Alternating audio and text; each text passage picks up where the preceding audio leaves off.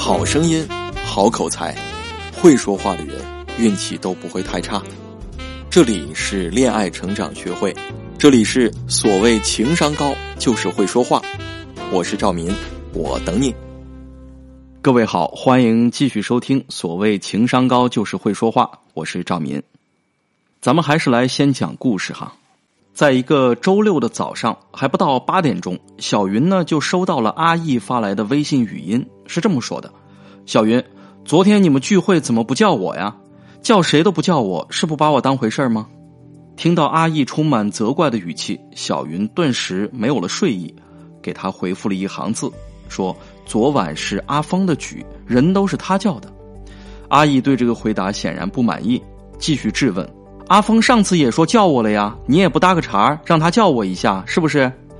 小云心想，人家不叫你，你怪到我头上来了，有你这么说话的吗？怕引起更多的不愉快，小云按耐住情绪回了一条：“好好，下次叫你别生气啊。”没想到这话让阿义更来气了，叫嚷起来：“什么叫下次叫我呀？你别忘了，没有我你们能认识吗？过河拆桥是不是？”小云被这句话彻底惹恼了。和阿义在微信里对骂起来。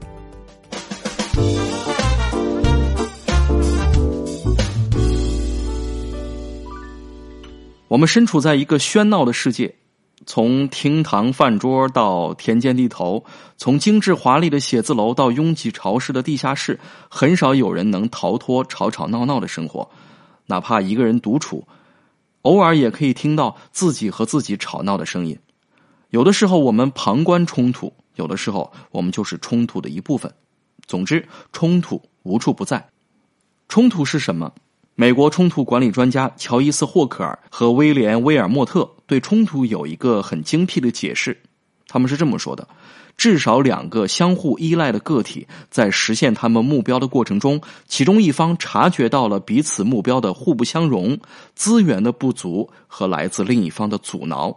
并通过斗争的形式表达出来，比如说，小丽和小勇是一对刚刚确立关系的情侣，啊，至少小丽是这么认为的哈。可是呢，小丽发现整个国庆假期，小勇都没有再跟他联系，他很生气，连发三条微信语音质问小勇：“你到底在忙什么？难道就没有时间发个信息吗？我究竟算你的什么？你是想随便玩玩吗？我告诉你，你太小看我了，啊！”小勇后来告诉我，哈，他没有在国庆假期联系小丽，的确是出于对这段关系的犹豫啊，他想安静的考虑清楚，到底要不要全身心的投入进这段感情。可是呢，当他看到小丽发来的这三条信息啊，可以说这三条信息让他打了退堂鼓，他担心以后会陷入更多和小丽的冲突当中。啊，我们来根据冲突的定义来分析一下。在这个故事里面，首先小丽察觉到了她的目标跟小勇是互不相容的。小丽的目标很简单呢，是继续发展这段恋情，并获得小勇更多的关爱。可是呢，当小勇一连好几天不联系他的时候，他预感到小勇好像并不十分愿意继续这段感情啊。他认为他们的目标出现了互不相容的情况，也可以说小勇成了他发展这段恋情的阻挠，所以冲突也就产生了，对吧？其实，在生活当中，我们这样的冲突还有很多啊。比如说啊，在飞机客舱里啊，你坐在飞机里面，某位乘客的小孩在你的身后大声的哭闹了半个小时，你心烦意乱，忍无可忍，站起身跟小孩的母亲大吵起来。你能不能管一管你们家的孩子啊？是不是？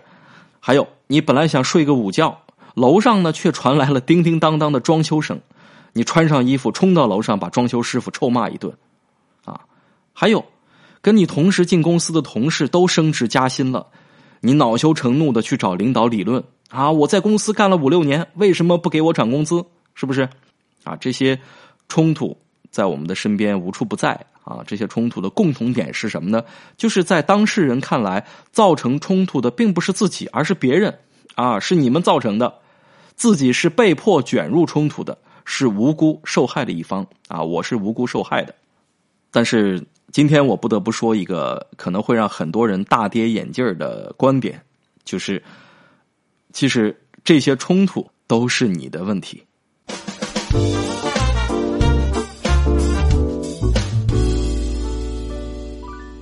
为什么说这些冲突都是你自己的问题呢？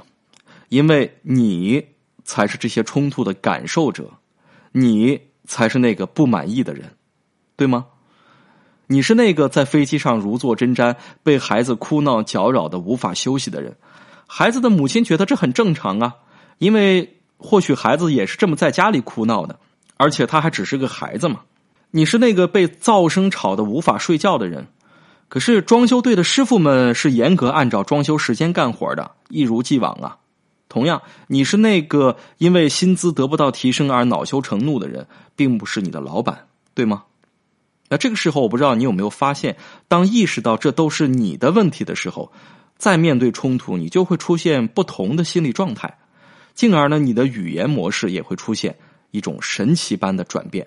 我们接下来说一说，比如说，当你意识到啊这是你的问题的时候，你会跟那个抱着孩子的母亲怎么说呢？你可以这么说：“我发现您的孩子哭了很久啊，我能帮您做什么吗？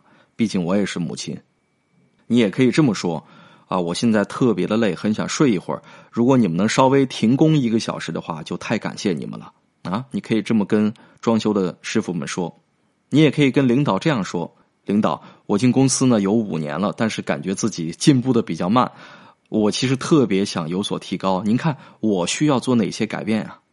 换句话说。我们冲着对方发脾气是解决不了小孩子哭闹的问题，也无法让装修队停工，更不可能让老板为你加薪啊！他只会让你陷入更加剧烈的冲突当中，因为你把问题产生的根源推卸到了对方身上，而对方本不该承担这些。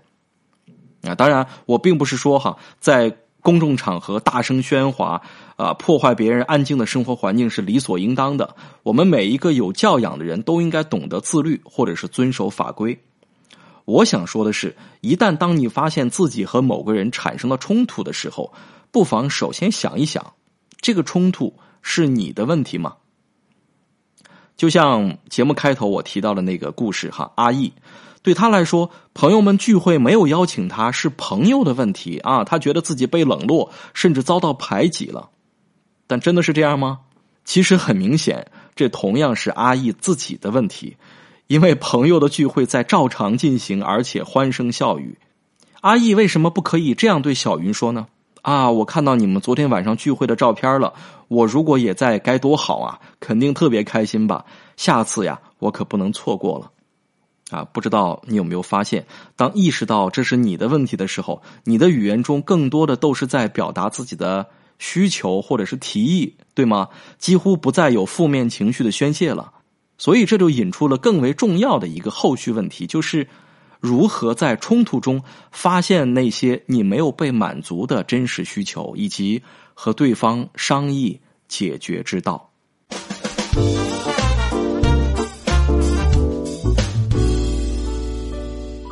我们想要去界定自己的真实需求，并不是一件容易的事儿啊！还记得节目开头提到的那个小丽和小勇的情感冲突吗？